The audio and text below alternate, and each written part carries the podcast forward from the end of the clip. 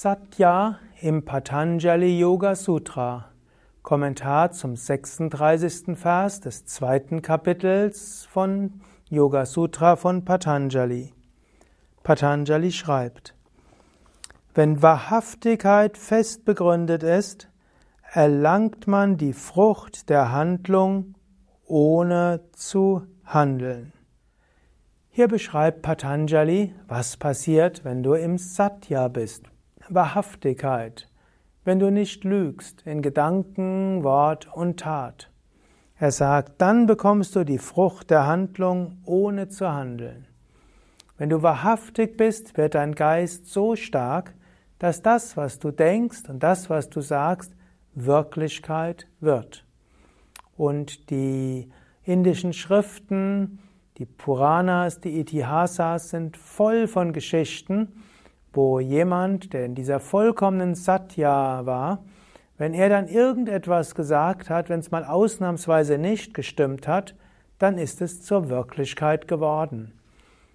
Die Geisteskraft wird umso stärker, je wahrhaftiger du bist. Im Raja Yoga heißt es, Gedanken sind geistige Kräfte. Jeder Gedanke ist nicht nur irgendeine Hirnfunktion, nicht eine Aktivierung von Hirnpotenzialen, sondern eine Kraft an sich. Und die Gedankenkraft ist vielleicht die stärkste Kraft im Universum überhaupt. Und um diese Gedankenkraft zu stärken, ist es wichtig, dass du nicht lügst.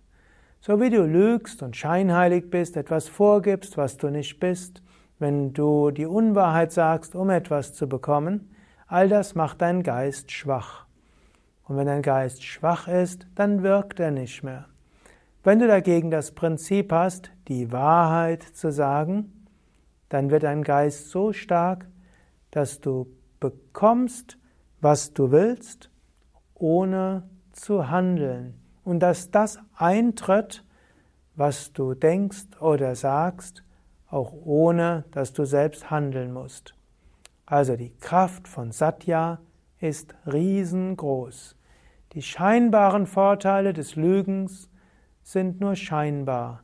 Sie schwächen deinen Geist und führen sogar auf einer materiellen Ebene dazu, dass du weniger hast und weniger bist. Also sei wahrhaftig.